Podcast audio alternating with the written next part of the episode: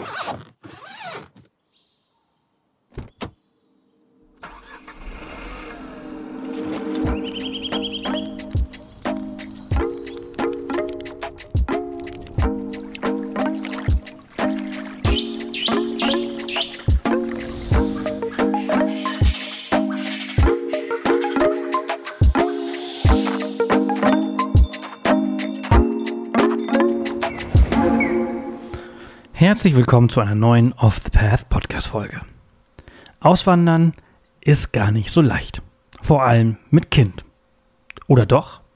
Über dieses Thema spreche ich heute mit Christine. Christine führt den Blog Lillys Diary. Früher war sie als Reisebloggerin auf der ganzen Welt unterwegs. Dass es auch anders geht, beweist sie mit ihrem neuen Lebensstil in Portugal. Vor einigen Jahren hat sie sich ein Grundstück dort gekauft. Die Idee war es damals, eine Ferienimmobilie dort zu bauen, um den Urlaub quasi dort zu verbringen. Über die Zeit hat sich der Traum aber verändert und sie hat ihre Sachen in Berlin gepackt und ist auf das Grundstück gezogen. Aus dem großen 200 Quadratmeter Haus ist ein Tiny Home geworden. Gemeinsam mit Hund, Kind und Partner lebt sie nun ihren Traum an der Küste Portugals. Wie der Weg dorthin für sie war und welche Höhe und Tiefpunkte es auf dem Weg dorthin gab, erfahrt ihr in dieser Folge. Unter anderem sprechen wir auch über ihre Fehlgeburt. Also falls das Thema zu sensibel für euch ist, wir sprechen rund um Minute 36 über dieses Thema. Mehr zu Christine und ihr neues Buch Weniger ist mehr findet ihr in den Show Notes. Halli, hallo, liebe Christine. Hallo, freut mich, dass wir uns auf diesem Weg mal wieder hören. Lange ist es her. Hm, ja, als ich ähm, die Anfrage bekommen habe, musste ich Vielleicht kannst du dich noch dran erinnern an den Urlaub, wo wir mal auf so einer Berghütte verbracht haben mit dem Sonnenaufgang auf den Bergen. Da musste ich sofort dran denken. ich auch. Als Florian mir gesagt hat, äh, dass du ein Buch veröffentlicht hast und äh, dass du Gast bei uns äh, wirst, musste ich an die Dolomiten und ich weiß leider nicht mehr, wie die Hütte hieß und äh, ich habe erst vor einem Jahr oder zwei den Beitrag dazu gelöscht, weil er dann doch veraltet war. Aber es war eine eine schöne Reise und ich kann mich noch erinnern, wie wir mit dem Schneemobil da hochgefahren sind von der Station und ich glaube ganz viel Uno da oben gespielt haben. Oh ja, ja, das war richtig cool. Mein erster Sonnenaufgang auf dem Berg war das auch. Ja, ja, ja, auf der Seiser Alm war das. Seiser Alm, genau, das war's. Aber das ist, das ist richtig lange her. Oh ja, ähm, richtig lange zehn Jahre? Hm, ein bisschen weniger, vielleicht acht. Curacao waren wir, glaube ich, auch gemeinsam. Ja. Oder? Ja, können wir Das war aber danach. Das war danach, okay, ja. Nee, das ist echt, okay, dann sind es bestimmt zehn Jahre, stimmt. Also ich betreibe Off the Path jetzt seit 13, glaube ich. Ja, ja, es ist echt lang. Also auf jeden Fall, äh, ich musste auch auf jeden Fall, ich musste dran denken. Es, es ist eine schöne Erinnerung. ähm, wir sind uns ja immer mal wieder über den Weg gelaufen und äh, wir sind ja auch äh, äh, in der gleichen Branche eine lange Zeit äh, gemeinsam gewesen. Du hast dich ja jetzt äh, da rausgezogen, so, so, so, du, du bloggst ja noch. Genau, also ich blogge noch, ich reise noch, aber alles viel mehr im Maßen und habe auch so ein bisschen neue Berufszweige entdeckt, sag ich mal so. Oder ja, ja. wiederentdeckt. Ja. Hast du schon gesagt, ich habe wieder ein Buch geschrieben, das letzte ist, glaube ich, auch schon zehn Jahre her und dann letztes Jahr hat sich wieder alles irgendwie gefühlt gepasst und ähm, genau, dann war ich mal wieder ein Jahr Autorin, dann ähm, mache ich ganz viel Coaching momentan oder ähm, ja, ähm, bringe ein bisschen Glück in das Leben von Menschen bei Meet and Feed Feeds mit Alpakas. Also meine Berufe sind wieder sehr wild ähm, und ja, hat sich viel geändert. War auf jeden Fall nach wie vor sehr kreativ. Ja, das stimmt. Das ist geblieben. Das stimmt. Also du hast ja dein, dein neues Buch ist, ist jetzt draußen ähm, und ähm, also erstmal herzlichen Glückwunsch. Also es kommt ja richtig gut an. Ich habe äh, bei Amazon Dankeschön. gesehen, dass die Leute es absolut feiern und ich habe es auch gelesen. Es ist sehr, sehr gut geworden. Und ich ich kann, ich sehe mich auch in vielen Dingen so wieder, die du erzählst, weil wir sind ja auch ausgewandert. Entsprechend mhm. äh, gibt es da ja auf jeden Fall Parallelen. Familienleben jetzt nicht, aber halt das Auswandern, der Auswandernteil. Äh, mhm. Äh, da habe ich äh, viele Parallelen gesehen und gedacht so, ah ja, das kenne ich, das kenne ich auch, ja, das kenne ich auch. Es ist halt eben nicht alles immer, ähm, zumindestens die ersten sechs Monate ist alles geil. Die, durch die mhm. rosa-rote Brille, alles ist wie wenn man verliebt ist, dann ist auch alles äh, toll am Partner und irgendwann merkt man so, hm, hör mal, war das schon immer so? Ja, stimmt. Das ist, ähm, das ist ein schöner Vergleich mit dem Verliebtsein, ja. Und äh, so ganz langsam. Aber äh, lass uns doch mal vielleicht ganz weit vorne anfangen. Ähm, ich habe ja immer mal wieder mitbekommen, weil man ja auch in der gleichen Blase ist, dass ihr irgendwann mal in Portugal wart und ein Grundstück gekauft habt. Genau. Das ist, genau. das ist aber eigentlich, dieses Grundstück ist zwar das Grundstück, auf dem ihr jetzt lebt und auch wo ihr euer Haus drauf habt, aber dieses Grundstück war damals nicht dafür gedacht, auszuwandern. Nee, gar nicht. Also ich kann ja noch mal noch zwei Jahre weiter ausholen. Da hatte ich mal wieder eine Pressereise und die ging nach Portugal und ich war noch nie in Portugal und ehrlich gesagt wusste ich gar nicht, ob mir das gefallen wird, aber ich dachte mir, ach komm, cool, bisschen Küste. Wir haben damals einen Surfprofi begleitet beim Surfen und in diesen Kurztrip habe ich mich eigentlich in Portugal verliebt. Ähm, ich bin mit diesem Surfprofi dann auch surfen gegangen, wo ich auch dachte, Surfen ist nie was im Leben für mich und habe mich auch da voll verliebt. Dann bin ich ein Jahr später mit meinem Freund nochmal nach Portugal und wollte ihn auch vom Surfen begeistern. Das habe ich geschafft und dann sind wir zwei Jahre später für so eine Auszeit ähm, vom Reisen das wirst du vielleicht auch verstehen, als Reiseblogger ist man ja manchmal dann auch echt ähm, viel, viel, viel unterwegs und es Absolut. ist nicht immer Urlaub, es ist sehr viel Druck und viel Stress und viel muss gemacht werden und ich wollte einfach mal so drei Monate am Stück am Meer sein und surfen lernen und so sind wir hier nach Portugal gekommen. Und da standen überall so Sales-Schilder. Und dann hatten wir die verrückte Idee, uns eigentlich mal so ein paar Wohnungen anzuschauen, weil es hier so einfach so wunderschön war. Und ich habe viel gesehen, aber das war der erste Ort, wo ich mir wirklich hätte vorstellen können, ich möchte hier sehr, sehr, sehr viel sein. Also ich habe an vielen Orten immer gesagt, oh, da möchte ich mal wieder hin irgendwann. Aber hier, Algesur, Portugal, da wusste ich, oh, das ist irgendwas ganz, ganz Besonderes. Aber mit den Wohnungen hat es nicht geklappt und äh, mit den Häusern auch nicht. Und irgendwann haben wir einfach gesagt, komm, wir kaufen uns jetzt dieses Grundstück, egal was wir daraus machen. Und das haben wir dann wirklich realisiert. Und am Anfang, ja, gab's äh, unsere Tochter noch nicht und wir dachten, wir bauen da ein Tiny House drauf. Aber das ist natürlich hier alles nicht möglich, weil es gibt hier auch viele Regeln, auch wenn man das immer nicht denkt. Südeuropäische ähm, Länder haben sehr, sehr viele Regeln, an die man sich halten muss. Und so ähm, wird es kein Tiny House, es wird kein Holzhaus, es wird jetzt irgendwann nach sechs Jahren ein Steinhaus.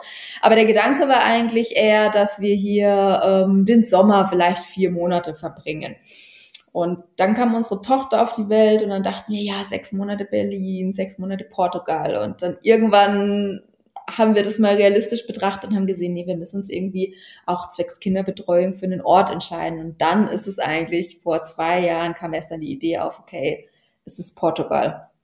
Hm. Also ich habe erstens Reisen ist mega anstrengend und der Job, da braucht man auch auf jeden Fall mal eine Auszeit, das verstehe ich voll. Mhm. Und das Krasse ist, also ich meine, wie war das bei dir? Äh, ich, ich lebe ja jetzt auch wieder in Spanien. Ich bin ja hier geboren und aufgewachsen, aber natürlich war mir das, mir war das nicht bewusst, wie krass bürokratisch und vielleicht sogar bürokratischer Südeuropa ist im Vergleich zu Deutschland. Also wir regen uns in Deutschland immer darüber auf, wie krass bürokratisch alles ist, aber ich, ich finde es hier bürokratischer und strenger. Total, ja, total. Ich habe, also wir haben jetzt mittlerweile hier auch Alpakas und da für die musste ich ein Land anmelden und diese Alpakas anmelden. Und du kannst dir nicht vorstellen, es hat acht Monate gedauert. Ich habe eine Million Unterlagen gebraucht, um ein Tier anzumelden. Also es ist echt verrückt. Und beim Hausbau, ach Gott, ja, da gibt's eine Million Regeln, wo du dir wirklich an den Kopf fasst. So, in jedem Zimmer muss ein TV-Anschluss sein. Punkt. Sonst bekommst du keine Wohnlizenz. Und ich denke mir, warum?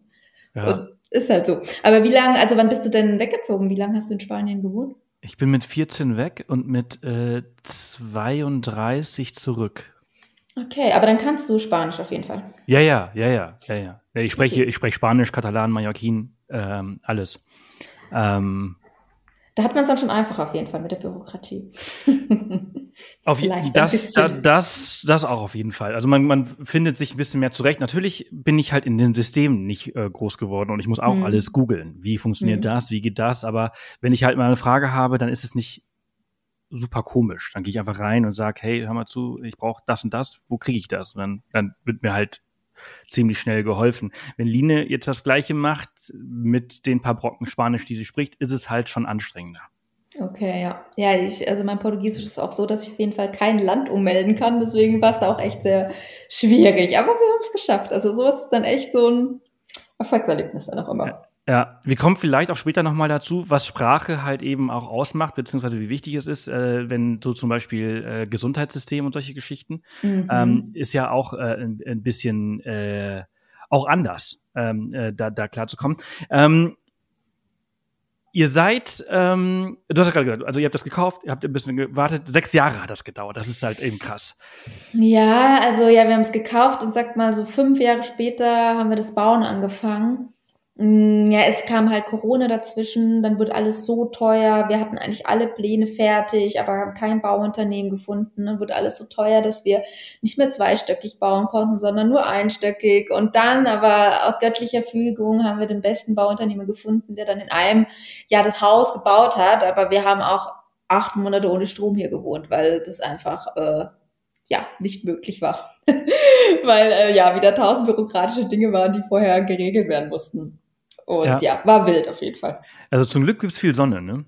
Äh, Stimmt, wir haben immer Portugal. warmes Wasser gehabt, weil wir äh, eine Wärmepumpe hatten und ähm, Solarthermie, also warmes Wasser hatten wir. Ja, weil das ist nämlich auch krass, äh, wie krass bürokratisch. Ich weiß nicht, wie das in Portugal ist, aber hier in Spanien ist es halt auch so, dass ja viel illegal gebaut worden ist in der Vergangenheit und, mhm. und in, in diesem Zusammenhang ähm, kannst du nicht einfach irgendwas kaufen und dann ist alles gut. Das ist ja der Vorteil an Deutschland. Ne? Also ja. obwohl wir in Deutschland auch viel Bürokratie haben, habe ich das Gefühl, ohne jemals selbst ein Haus gekauft und gebaut zu haben, dass die Bürokratie in dem Zusammenhang eigentlich weniger ist und auch ein bisschen einfacher ist. Da, da fügt sich, da fügen sich die Dinge so ein bisschen nahtloser. Auch nicht ja. immer, aber so gefühlt, die Leute reden zumindest irgendwie miteinander und, und der eine Bauarbeiter spricht mit dem anderen und, und da läuft irgendwie alles ein bisschen einfacher.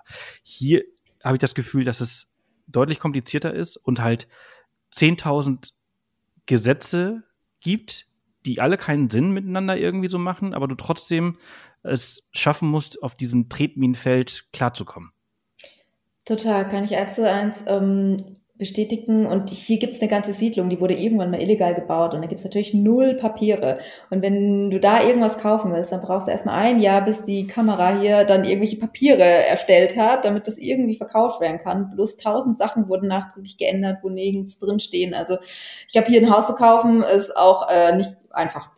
Ja, ja, ja. Also außer du bist halt wirklich, äh, du hast die Kohle dann ist eigentlich alles äh, relativ einfach, aber so als, als, als, als Normalo, äh, mhm. beziehungsweise, außer du hast, also was ich sagen möchte, ist, das sehe ich ja hier. Du hast ganz, ganz viel Geld, dann kannst du dir ganz viele Leute leisten, die halt diese ganzen bürokratischen Geschichten halt eben machen. Und du ja, bist ja sowieso. Geld. Und du bist ja sowieso nicht da, ne? Also du bist ja sowieso ja. nur zwei, drei Mal im Jahr da und dann ist dir eh alles egal. Aber ja. wenn du hier so wie wir halt auch Fuß fassen möchtest, dann wird es dir sehr, sehr schwer gemacht. Und vor allem, diese, da kommt auch wieder diese südländische ähm, Einstellung gegenüber, dass alles gar kein Problem ist. Obwohl mhm. du eigentlich weißt, es ist, es ist alles ein Problem. Mhm. Ähm, hm, ja, ja, ich, mein, ich merke das hier so, die Zeitrechnung ist eine andere. Also hier gibt es keinen, könntest du bitte am 14. Juli um 10 Uhr da sein. Wir telefonieren an dem Tag, ob es möglich wäre. Mhm. Und du kannst also gar nichts irgendwie planen. Aber jetzt haben wir schon so viel Negatives geredet. Trotzdem ähm, finde ich es hier wunderschön und möchte nirgendwo anders sein, auch wenn es ähm, echt, wie du sagst, bürokratisch verrückt ist. Ja, ja, ja. Das sind aber die Seiten des Auswanderns, die gerne vergessen werden. Also wenn jetzt jemand drüber nachdenkt, auszuwandern, dann, dann, dann, dann kommt man ja oft auf die Idee, dass alles schön ist. Das ist alles mhm. so viel mhm. besser im Ausland. Mhm. Und ja, ich, ich, ähm, wir können hier nur aus Amazon Spanien bestellen und da wollte ich neulich ein Amazon Spanien Paket zurückschicken. Dafür musste ich 30 Kilometer zu einem Shop fahren, der dieses Paket annimmt und zurücksendet. Also das sind so Dinge im Leben, wo in Deutschland zehn Minuten dauern und hier einfach mal bis eine Stunde unterwegs. Ich weiß nicht, ob das bei euch auch sind, so Kleinigkeiten, die plötzlich irgendwie tagesfüllende Aufgaben werden.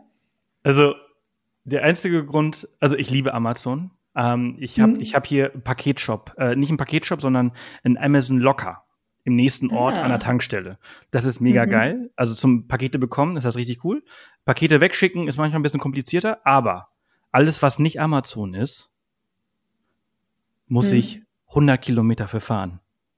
Oh wow, um es zu bekommen um es, also ich muss halt 50 Kilometer ans andere Ende der, der, der, der Insel fahren, um halt da äh, meine Pakete zu bekommen.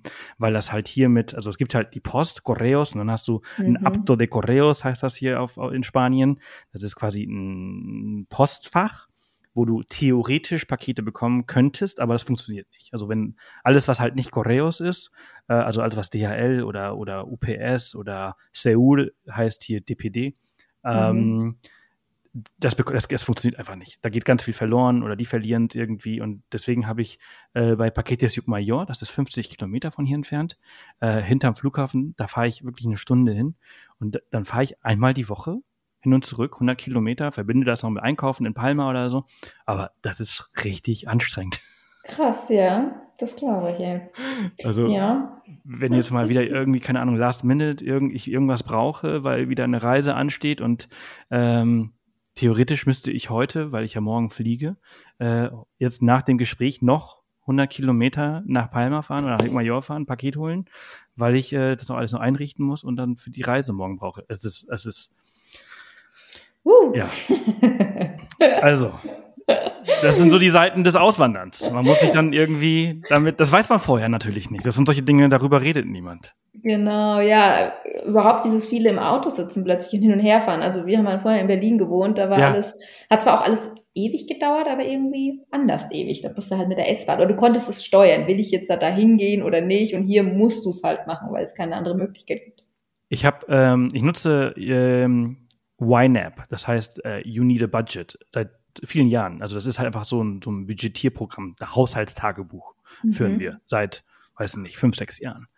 Und äh, ich habe erst jetzt, letzte Woche habe ich verglichen, wie sich unsere Preise, ob das hier tatsächlich günstiger ist zu leben als in Deutschland zum Beispiel. Und ähm, Transport ist von für sechs Monate von 700 Euro ähm, auf 4000 Euro hoch, weil wir so viel mhm. Auto fahren müssen. Ja weil wir hier okay. zwei Autos brauchen. Hm. Ähm, wir leben halt in the middle of nowhere. Hier gibt's keinen Bus, hier gibt's keine Bahn, hier gibt's gar nichts. Also ja. gibt's auf Mallorca, aber nicht da, wo wir leben. Und äh, das ist einfach, äh, ja, die Dinge verändern sich. Mhm. Ja, wir ähm, haben uns noch einen Elektroroller geholt, so können wir es gerade so überbrücken. Aber das, ähm, genau, das Autoproblem haben wir auch. Und ich würde auch sagen, dass in Portugal auf jeden Fall es nicht günstiger ist. Also in der Region, wo wir wohnen, weil es halt auch sehr eigentlich ist es gar nicht also touristisch, da was ein Naturpark ist, ist alles schön, aber es ist doch sehr im Sommer touristisch und unser Supermarkt, da kostet ein Eisbergsalat 4,99 Euro und du denkst, mhm. ja verrückt, ähm, das ist halt dann der Touristensupermarkt, für die es egal ist, zwei Wochen im Jahr so viel auszugeben, aber wenn man hier wohnt, muss man sich dann auch echt so Alternativen suchen, damit es irgendwie noch im Rahmen bleibt. Ja, baut ihr schon an? Ja, aber das funktioniert irgendwie noch nicht so gut. Also Salat wächst gut, aber äh, die Kürbisse, naja, da sind jetzt drei dran und äh, die Tomaten wachsen sehr gut. Aber ja, wir fangen an anzubauen. Ja, ja, same. Also seitdem ich smart, also ich habe so eine smarte, äh, regulierte äh, Geschichte mit so einem Sensor und dann, dann geht's. Also wir sind aber, wir, wir reisen halt auch noch sehr viel, deswegen meine ganzen Anläufe äh, sind immer kläglich gescheitert, weil sobald ich halt das Haus verlassen habe für ein paar Tage bei der Hitze, stirbt natürlich alles ab und, und jetzt ist alles automatisiert, dann geht's. Jetzt haben wir unsere allererste, unsere allererste Gurke und die Tomaten, die funktionieren auch und die Jalapenos. Es gibt nirgendwo mhm. Jalapenos auf der Insel, außer, mhm. außer bei der Metro. Also bauen wir alles selber an. Cool. Ich hätte auch gerne so ein smartes System, aber mein Freund liebt das Riesen und den Garten wachsen zu sehen und er möchte es immer machen, aber wenn er dann halt mal weg ist, wie letzte Woche, muss ich das dann doch übernehmen und habe mir da sehr dolle so eine smarte Lösung gewünscht. Ja. Ähm, du, du, du bist ja auch, ähm, du hast die ganze Welt gesehen. Du hast viel, ja. Also genau, also sehr, sehr viele Länder. Ich glaube, es sind ungefähr so 40 bis 50 Länder, die du mhm. äh, in den Jahren, bevor du nach Portugal gegangen bist, äh, so gesehen hast. Ähm, und, und, dann hast du dich in, in, in dieses Land und so weiter verliebt und hast auch einen ziemlich krassen Cut gemacht. Also der ging, der war nicht von heute auf morgen, aber du hast das Reisebloggerleben zurückgelassen, dieses heute hier, morgen dort und bist eine Zeit zwischen Berlin und Portugal gependelt und jetzt bist du eigentlich mehr oder weniger äh, fast nur noch in Portugal. Ich glaube, ihr fliegt morgen zurück nach Deutschland für ein paar Wochen. Aber mhm. ähm, wie viel Mut hat das gebraucht und, und, und wie hast du den, den Mut genommen? Also wie hast du das ge mhm. geschafft? Also es, es war doch ein schleichender Prozess und ähm, ich glaube, Corona hat da auch sehr viel dazu beigetragen. Also ich glaube, wir haben eine Tochter bekommen und da war mir schon klar, ich kann das Reisen nicht mehr so krass weiterführen wie vorher. Trotzdem habe ich noch so viel mit ihr gemacht und wir haben Familienreisen gemacht und Aufträge als Familie und das war auch manchmal schon grenzwertig, vom Stresspegel her. Und dann kam halt irgendwann ähm, Corona und ich war einfach gezwungen, das ein bisschen einzudämmen und hatte mich aber auch schon während der Auszeit in Portugal eigentlich auch damals schon beruflich ein bisschen neu orientiert. Also in dieser Auszeit wurde mir auch klar, dass ich die Leute irgendwie nicht nur mit Reisetipps inspirieren möchte, sondern irgendwie auch dafür mal ihr Leben anzugucken, ähm, zu schauen, hey, was sind meine Wünsche, was sind meine was sind meine Wünsche, meine Missionen, meine Träume und ähm, da die Menschen zu begleiten, dahin zu gucken. Und ich habe damals schon zwei Jahre eine Ausbildung zum systemischen Coach gemacht und es war immer noch Reisen, aber auch schon ganz viel Coaching. Und ähm, da ich dann auch irgendwie geschafft habe, ein Einkommen zu generieren, das nicht vom Reisen abhängig ist, konnte ich das schon so sehr runterfahren. Und dann gab es diesen einen Winter, wo wir wieder in Portugal waren. Wir haben es meistens so gemacht, bevor wir hier noch kein Haus hatten, sind wir immer zwei, drei Monate hierher, um den Bau voranzutreiben oder was auch immer. Und das war halt so ein Corona-Winter, wo wir mit dem Auto hierher gefahren sind und dann einfach nicht mehr zurückgekommen sind, weil äh, wir nicht wussten, wie sollen wir denn irgendwie ähm, über alle Grenzen kommen und wo sollen wir übernachten. Es war ja irgendwie alles zu. Und dann wurden aus diesen zwei, drei Monaten plötzlich acht Monate. Also am Anfang konnten wir nicht mehr zurück und dann irgendwie wollten wir nicht mehr zurück. Und wir haben also so Probe gelebt in Portugal gezwungenermaßen. Und das hat uns eigentlich gezeigt, dass ähm, das genau das Richtige ist. Und dann war dies, dieser Mut gar nicht mehr so groß, weil ich eigentlich schon wusste, auf was ich mich einlasse, weil ich das vorher gelebt habe, aber immer mit der Option, einen Schritt zurückzugehen. Also wir haben auch immer noch die Wohnung in Berlin. Ich, ich bin zwar mutig, aber ich weiß immer, hey, das Schlimmste, was passieren kann, ist die Ausgangssituation. Und dann ist es gar nicht mehr so mutig, wenn man einfach nur zur Ausgangssituation zurückfallen kann, theoretisch. Mhm. Äh, ja, ihr habt aber, man muss ja auch dazu sagen, also du hast ja schon immer selbstständig gelebt und gearbeitet. Für mhm. Paul, deinen Freund, ihr seid noch nicht verheiratet, ne? Mhm. Nee, ähm, für deinen Freund. Ähm, für den war das aber auch anders. Also der, der war ja jahrelang in der Festanstellung. Für den war das ja nicht so einfach. Also da müsstet ihr gemeinsam auch irgendwie eine Lösung für finden. Genau, er ist aber schon, er hat sich schon vor sechs Jahren selbstständig gemacht. Und deswegen konnten wir diesen Sommer in Portugal verbringen. Und ähm, genau, dann hat er, und dann war das eigentlich ähm, easy, dass wir von überall aus arbeiten hm. konnten. Also Achso, das war, das war ja gut, das, das war der schleichende Prozess, klar. Genau. Ja, ja, ja, ja. Also es war nicht, nicht es war nicht die Intention damals, mhm. sich selbstständig zu machen und nach Portugal auszuwandern, sondern es war, wir wollen den Sommer in, in Portugal verbringen. Ich mache mich selbstständig, damit das halt irgendwie geht, weil das von der Arbeit damals nicht ging. Ne? Genau. So schreibst du es im Buch, glaube ich. Genau, genau, da ging es von der Arbeit nicht. Und also im Endeffekt war dann, glaube ich, unsere Tochter auch der ausschlaggebende Grund, weil wir halt uns, weil uns klar wurde, dieses Modell 50 Prozent Berlin, 50 Prozent Portugal funktioniert nicht, wenn wir beide irgendwie arbeiten wollen. Und sie hat hier schon eine Kinderbetreuung gehabt und es war halt so schön. Und dann überlegst du halt auch, steckst du dein Kind irgendwie in Berlin in so einem Eckhaus, wo es einmal am Tag auf dem Spielplatz neben dem S-Bahnhof raus kann oder willst du sie hier in der Natur aufwachsen lassen, wo sie im Kindergarten Permakulturkurs hat und solche Sachen halt. Und da war irgendwie klar, nee, eigentlich wünsche ich mir für ihr auch eher dieses Modell. Hm. Und für mich wünsche ich mir den Strand und das Surfen und die Natur. Also es war Win-Win für alle. Du bist ja großer Surfer geworden. Na, also Permanent Beginner, aber ähm, es macht Spaß. Aber ich kenne meine Grenzen und ich musste auch nicht mehr drüben, drüber. Also das Leben ist aufregend genug. Ich habe beim Surfen überhaupt keine Ambitionen mehr besser zu werden. Das, was ich kann, meine kleinen Wellen, die sind schön, die geben mir Entspannung, aber mehr brauche ich nicht.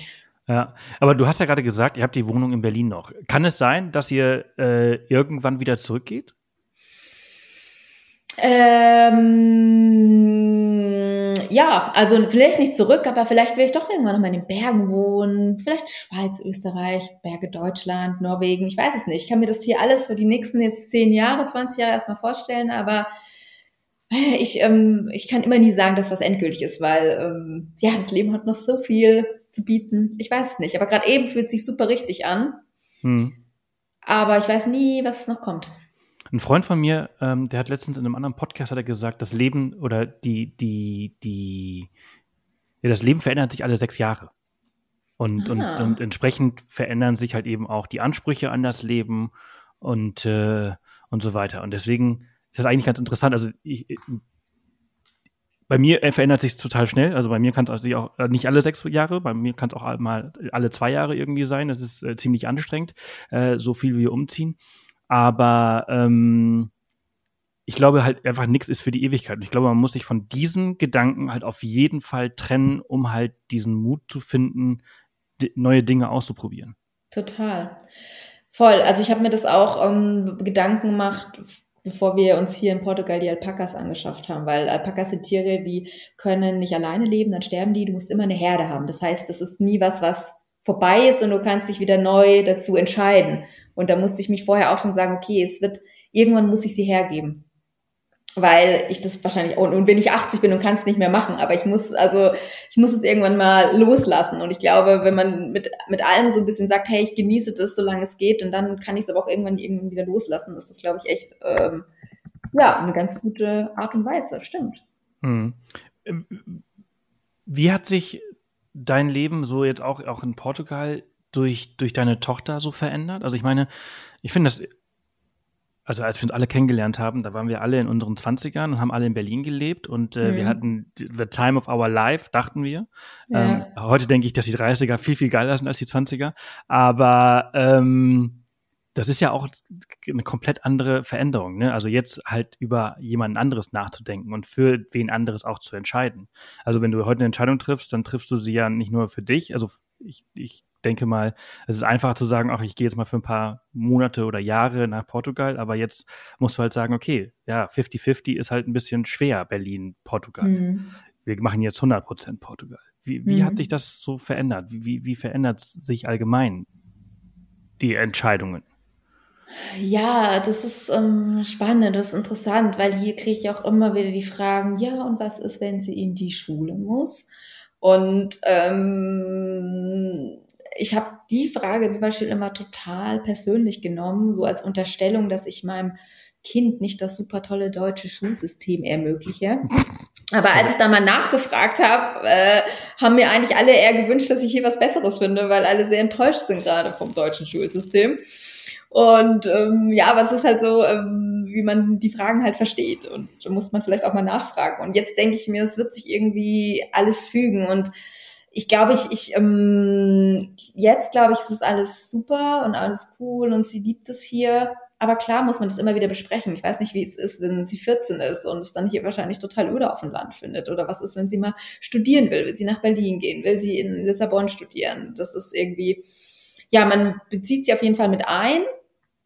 Auch ähm, bei so Sachen wie, sollen wir uns jetzt einen neuen Hund anschaffen? Man fragt sie schon, obwohl sie noch so klein ist. Und hat aber trotzdem halt, ja, kann schon entscheiden, wo man sie mit einbezieht oder nicht mit einbezieht.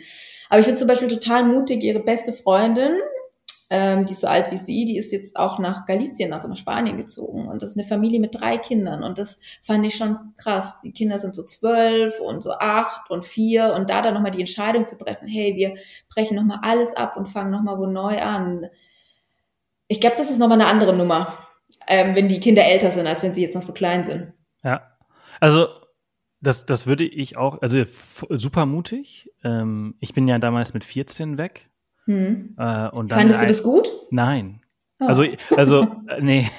also, äh, ich, ich fand es gut, aus, aus Mallorca wegzukommen, aber ich fand es dann ganz schlimm, in Deutschland anzukommen. Hm. Weil ich einfach äh, äh, nicht Fuß gefasst habe. Ne? Also das war, also diese, diese Zeit, diese vier Jahre, um halt mich dann komplett frei zu machen und dann halt irgendwie ganz weg ins Ausland zu gehen, das war, das war nicht leicht.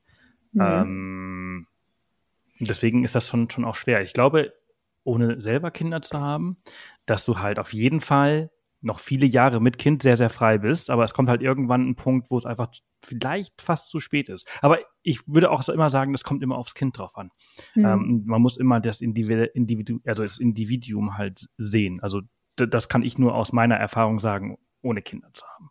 Total, total. Also ich glaube jetzt, äh, wir mit einmal, wir haben genau den richtigen Punkt des Absprungs, weil das ist ihr Zuhause. Sie kennt zwar Berlin und sie kennt bei Oma und Opa, aber das sieht sie schon als Zuhause.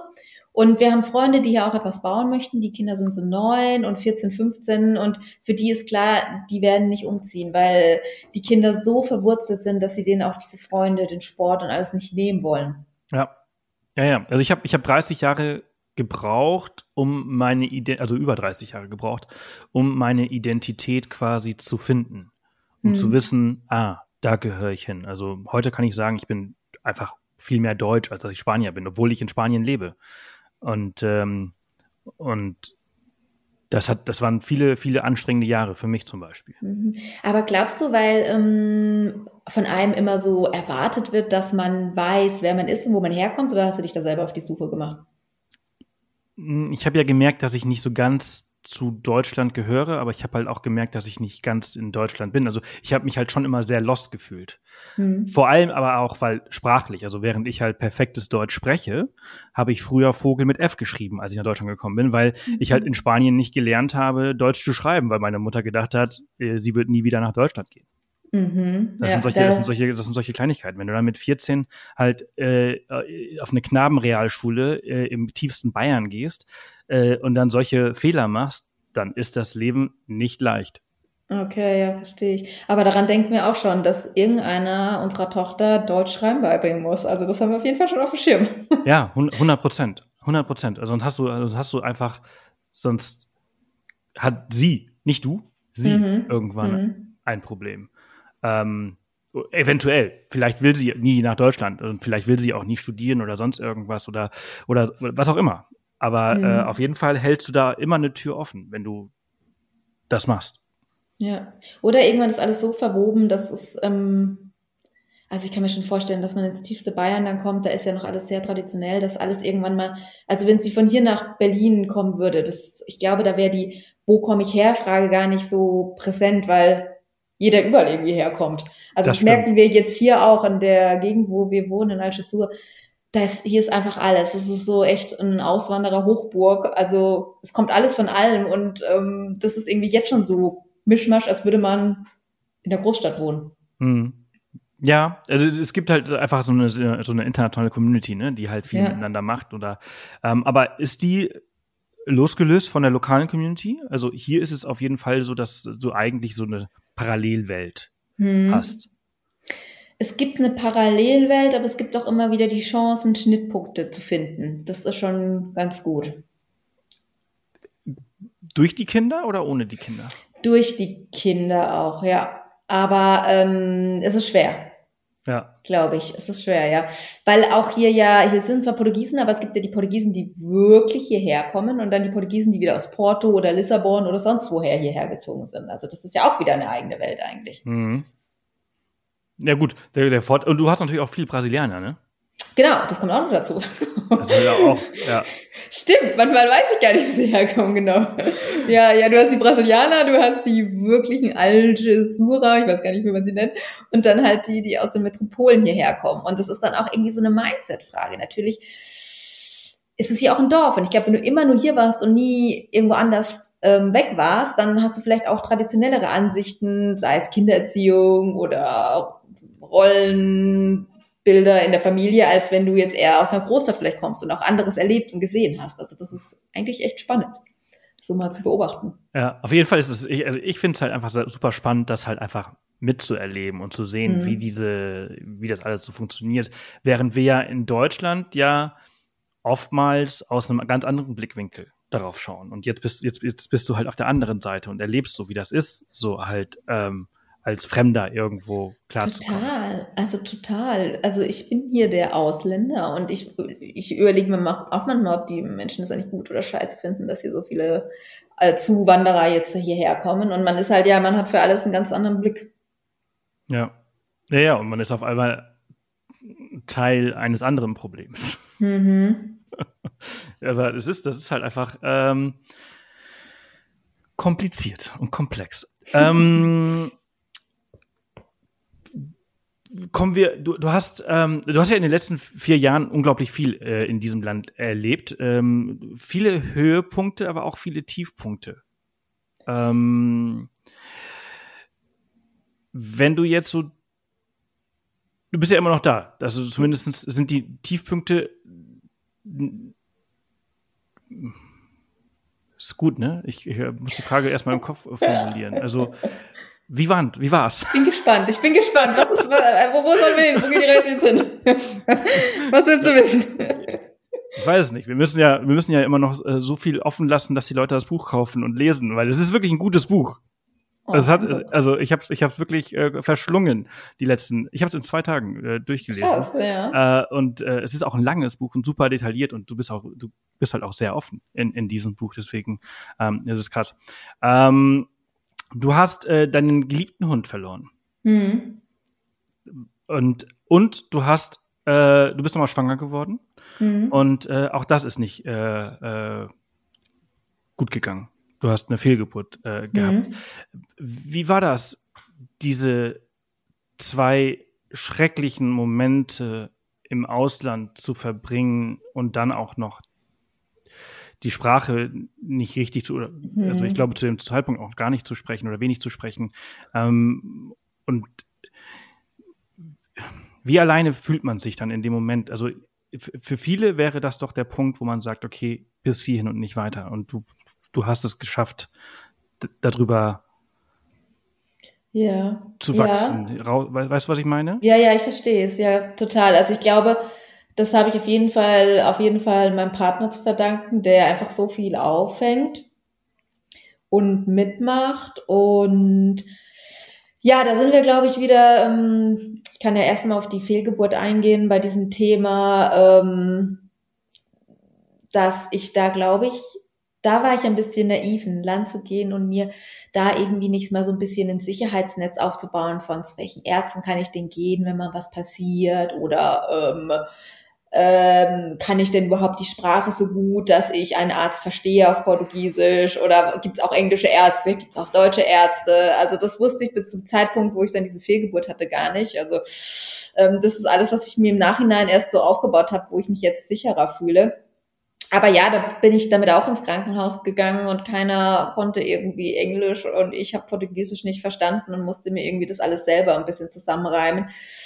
Ähm, war, glaube ich, ein blödes Zeitpunkt, weil es so über die Jahre war, also so kurz nach Januar, wo die ganzen deutschen Ärzte, die es hier auch in Portugal gibt und worüber ich sehr dankbar bin, weil ich einfach auch im Englischen, glaube ich, die ganzen Fachbegriffe eines Gynäkologen nicht verstehen würde, so wirklich. Äh, da bin ich wirklich dankbar, dass es da Alternativen gibt.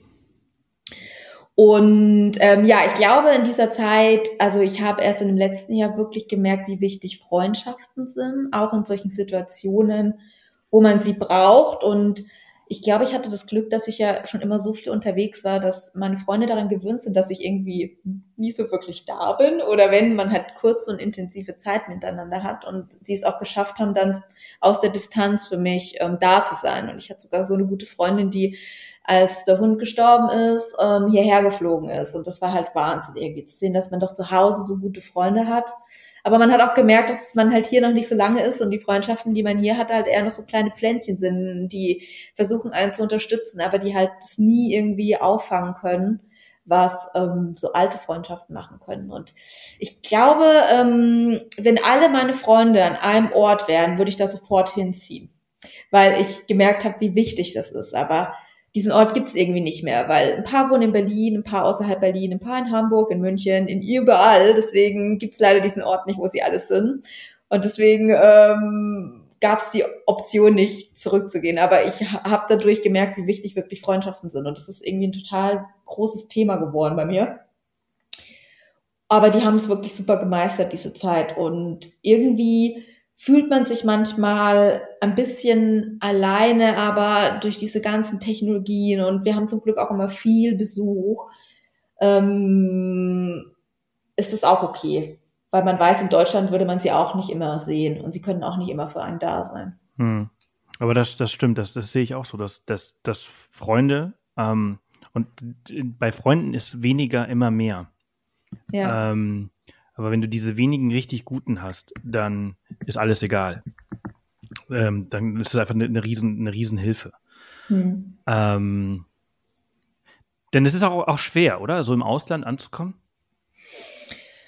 Also es ist, ähm, man kann ganz viele oberflächliche Beziehungen knüpfen und wenn man schon mal einen Hund hat und ein Kind, dann stehen einem die Türen offen. Aber also ich habe ja auch im Buch ein Kapitel nur über Freundschaft geschrieben und da auch echt so voll viel mal recherchiert und mich reingelesen. Und eine gute Freundschaft bedarf halt wirklich so 200 Stunden aktive 1 zu 1 Zeit. Und wenn man schon mal ein Kind hat, ist es halt super schwer, diese Zeit ähm, überhaupt investieren zu können. Und es ist schön, sich irgendwie immer mit den Kindern zu treffen, aber man kann gar keine tiefen Gespräche führen. Und ähm, ich habe aber, glaube ich, jetzt also zwei, drei Frauen, wo ich merke, hey, da lohnt sich nochmal richtig dolle ähm, zu investieren. Und da habe ich auch wirklich Lust, mich alleine zu treffen und mir die Zeit einzuräumen, weil ich da viel Potenzial sehe und wir ähnliche Interessen haben. Aber hier ist es halt auch ein Ort, wo es ist ein Kommen und ein Gehen und manchmal ist man auch so ermüdet, dass man wieder irgendwie zwei Jahre mhm. investiert hat in irgendwas, wo man genau weiß, okay, sobald die Leute über die spanische Grenze sind, existiert man nicht mehr irgendwie so. Also über die portugiesische Grenze nach Spanien existiert man nicht mehr. Und das ist manchmal auch schade. Jetzt merkt man so, im Sommer merkt man das immer, im Sommer verlassen ganz viele halt ähm, Portugal und dann weiß man, hey, viele kommen nicht mehr zurück. Und es ist dann auch irgendwie schade, weil man sich denkt, ach, ja, war eine schöne Zeit, aber sie ist vorbei, sozusagen. Ja, das ist der Fluch des Auswanderns. Ähm, mhm. Ähm, vor allem an solchen Orten, wie, wie ihr und wir leben, wo halt ein ständiges Kommen und Gehen ist.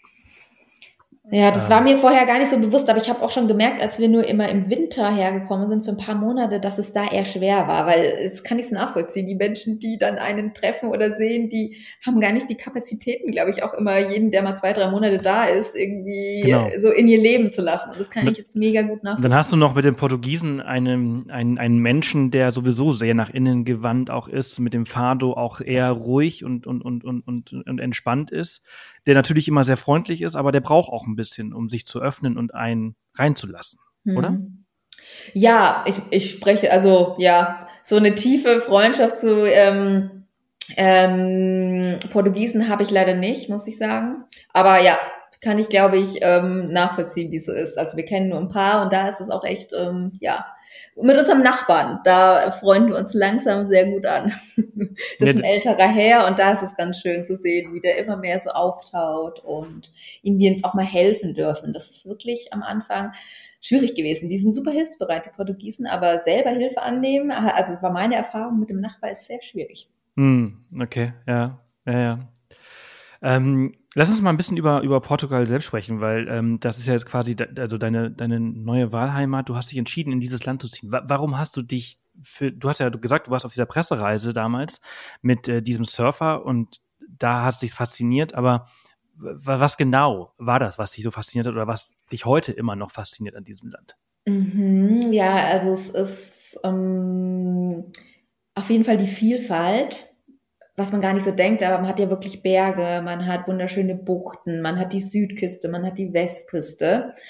Und ähm, es ist auf jeden Fall diese Atlantik und diese Steilküsten, das ist einfach so diese raue Natur. Ähm, wir leben halt an der Westküste in einem Naturpark. Hier gibt es keine Hotelanlage. Also ich könnte mir auch nicht vorstellen, im, an der Südküste in Portugal zu wohnen.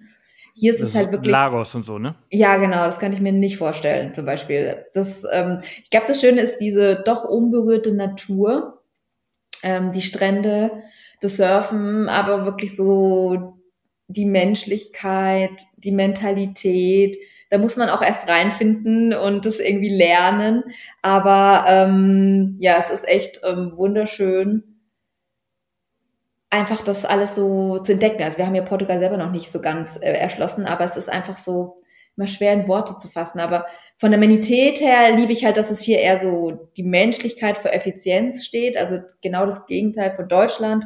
Und von der Natur ist es wirklich dieses Raue. Also es ist auch manchmal eine Herausforderung. Es ist hier alles sehr extrem. Es ist im Sommer extrem heiß, also mit dem Wind geht's noch, es ist extrem windig, es ist im Sommer, äh, im Winter extrem feucht. Also die Natur ist so extrem, auch mit dem Atlantik und den Wellen, dass man so selber voll ruhig sein muss. Und diese Challenge, dass mir die, diese Land gibt, ist irgendwie auch ähm, spannend und eine Herausforderung und nee, habe ich gerne angenommen, diese Herausforderung.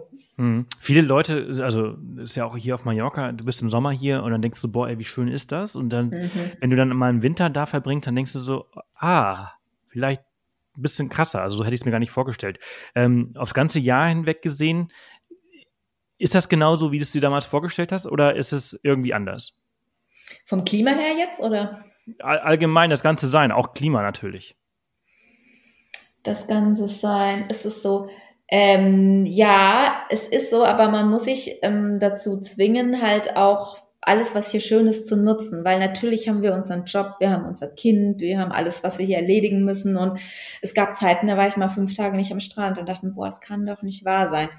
Also man, das, das ist es auch so, was ich glaube ich bemerkt hat, man kann also ich glaube, durch das ganze Reisenblocken war ich schon immer auf der Suche nach irgendeinem Ort, wo insgeheim war ich immer auf der Suche nach irgendeinem Ort, den, der mir gefällt, wo ich sage, okay, das ist es. Und den habe ich hier gefunden, aber es bringt nichts mit all seinen Sorgen, Problemen, Verhaltensmuster, Glaubenssätzen einfach umzuziehen. Wenn man dann in diesem Land oder an diesem Ort genau das Gleiche macht, wird sich nichts ändern. Und ich habe auch gemerkt, es ist schön hier zu sein, aber ich muss auch was ändern von meinem hm. Verhalten, von meinem Denken, von meinem Work-Life-Balance. Sonst bin ich in Portugal, führe ich das gleiche Leben wie in Berlin, obwohl ich am schönsten Ort der Welt bin, wenn ich, ich hm. wirklich aktiv was ändere.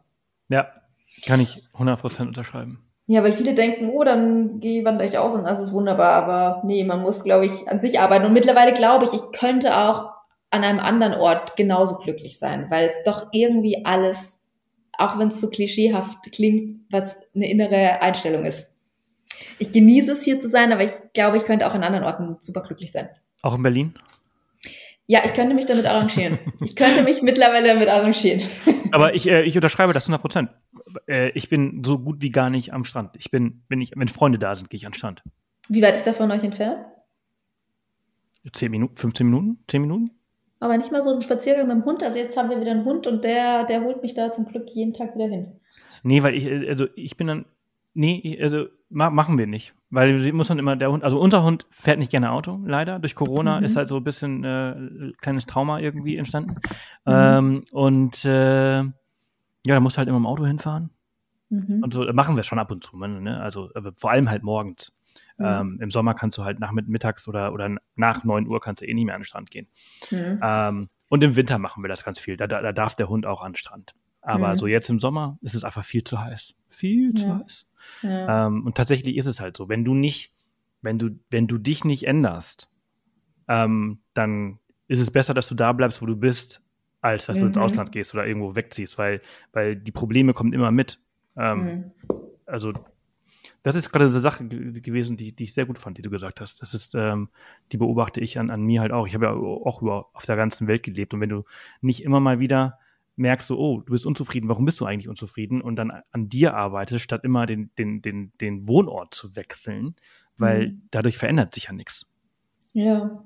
Auch mit dem Thema Trauer, also das ist, ähm, das ist genauso schlimm hier wie in Deutschland. Also nur weil ich jetzt einen blauen Himmel sehe, manchmal sogar schlimmer, noch an einem schönen Ort zu sein und so traurig zu sein, als irgendwie im Dresden, Berlin. Das kommt irgendwie immer alles mit. Und ja, ja man muss sich irgendwie damit auseinandersetzen. Das ist genauso wie, ähm, wenn Leute äh, ein Sabbatical oder eine Auszeit brauchen, weil sie halt was Schlimmes erlebt haben ähm, und dann auf Weltreise gehen oder so. Das kommt ja, kommt, kommt, kommt ja alles mit. Das, mhm. das, das packst du ja auch mit in den Koffer. Ja.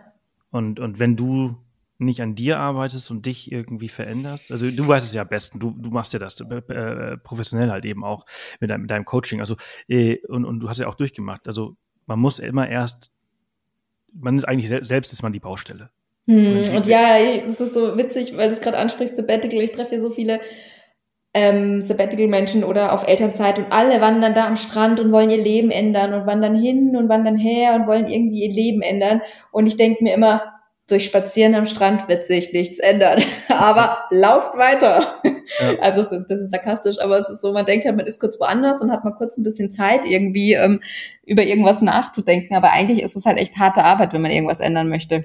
Also viel mehr sollte man die Zeit nutzen und sich einen guten Psychologen holen. Es ist natürlich auch wieder eine andere Geschichte, noch schwer tatsächlich einen guten Psychologen zu finden, weil alle mhm. beschäftigt sind. Aber ich bin ja der festen Überzeugung, dass jeder einen Psychologen braucht.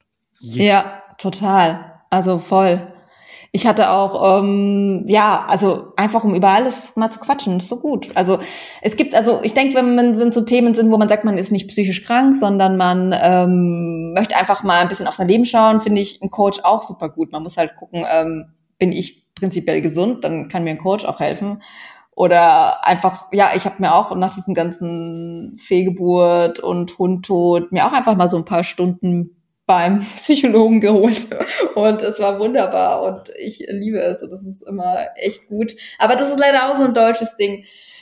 ach, da, da werden Autos für 60, 70.000 Euro gekauft, aber dann mal irgendwie eine Paartherapie, weil die Beziehung nicht gut läuft ja. oder äh, mal an sich arbeiten, nee, zu ja. teuer. Dafür haben wir jetzt ja. kein Geld, weil wir die Raten für allen möglichen Kram abzahlen müssen.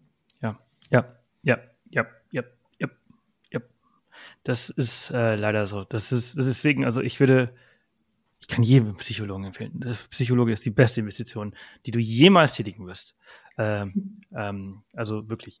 Ähm, zum Auswandern gehört auch unglaublich viel Bürokratie, was wir am Anfang angesprochen haben. Ähm, und du hast ja gemerkt, dass die Bürokratie tatsächlich in Portugal ein bisschen krasser sogar ist. Würdest du sagen, dass die krasser ist als in Deutschland? Mm, man muss halt strikten Regeln folgen. Und das Problem ist, ähm, ähm, ich wollte ja unsere Alpakas hier anmelden und dann bin ich mit allen Unterlagen dahin gegangen und dann werden die Unterlagen angeguckt und dann ist ein was falsch und dann wird gesagt, das ist falsch, mach das neu. Und dann gehst du wieder zurück. Und dann kommst du wieder hin und dann schauen sie erst weiter und dann finden sie, oh, das ist auch noch falsch, mach das nochmal neu. Und das ist halt, das ist wirklich verrückt, dass du nie alle Fehler auf einmal gesagt bekommst, sondern meistens sechs bis acht Mal hingehen musst, bis mhm. dann alles korrekt ist und ähm, das dauert halt ewig. Ja, ja. Das, das, das, das kenne ich. Das kenne ich nicht von hier, aber das kenne ich halt eben auch vom Reisen oder so von, von anderen Ländern, wo du halt irgendwas brauchst und äh, die, du gehst alles durch und das ist halt einfach nicht da. Und aber die haben das, was du eigentlich kaufen wolltest, gar nicht auf Lager. Mhm. Aber es wird halt irgendwie äh, über ganz viele Details gesprochen äh, und das, man hätte sich das alles sparen können. Äh, und äh, so hört sich das an. Ähm, oder auch kleines Beispiel noch dieser Hausbau hier. Also wir wollten ja eigentlich hier so einen Tiny House draufbauen, aber das geht nicht, weil Brandgefahr. Und dann wollten wir ein Containerhaus. Ja, das geht leider nicht, weil es wegrostet. Und dann war klar, okay, wir können hier nur ein Steinhaus bauen, weil ah, ja, wir sind noch in der Erdbebenregion, hat uns irgendwie auch keiner gesagt.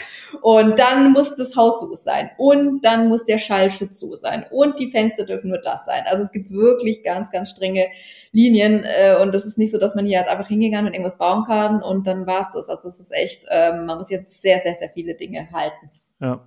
Ich glaube, Hausbau ist in Deutschland tatsächlich deutlich entspannter.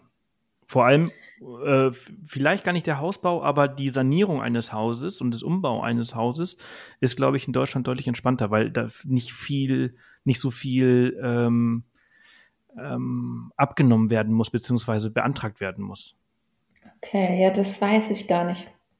Aber äh, hier ist das, ist das Horror. Hier in Spanien ist das so, dass wenn du, hier musst du Obra Menor und Obra Mayor äh, beantragen. Wenn du die Struktur des Hauses anfasst oder die Fassade, dann ist es Obra Mayor, dann muss es halt vom Conseil abgenommen werden.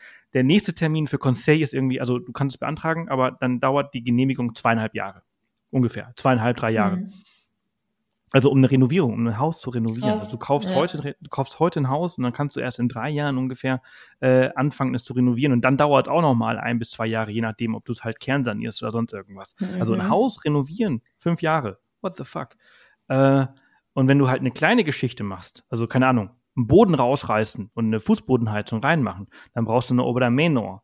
Das geht dann ein bisschen schneller, weil du das halt eben über über über ähm, äh, lokal halt machen kannst, beim, im Rathaus. Aber da musst du tatsächlich, auch wenn du selbst machst, musst du hier den Wert angeben und diesen dann versteuern. Und dann kommt aber auch die Polizei danach und nimmt die Arbeiten ab und macht Fotos von deinem Innenraum, damit man sehen kann, oh. dass du auch wirklich was verändert hast, damit es halt irgendwie in den Akten drin ist. Okay, krass. Ja, dann geht es hier doch ab und zu doch die Devise, lass mal am Wochenende machen und dann merkt es ja, ja. keiner. Ja, ja, genau, genau. Ja, ja, ja, ja. Dann kommen sie alle mit dem Privatauto, wo kein Logo drauf ist und parken mhm. hinterm Haus. ja, wir wollten ja auch nochmal ein Fenster drin. Da wurde uns das, also wir wollten in unserem Haus auch gerne nochmal ein Fenster haben und da wurde uns diese Variante nämlich auch angeboten. äh, es ist, es ist äh, äh, völlig verrückt. Ähm, Gibt es irgendwelche so bürokratischen Prozesse, die für euch notwendig waren für den Umzug ähm, nach Portugal? Nee, wir haben uns voll viel Hilfe geholt. Wir haben uns äh, Notar, Querstrich Anwalt geholt, der Deutsch und Portugiesisch spricht und der eigentlich für den Grundstückkauf alles für uns gemacht hat.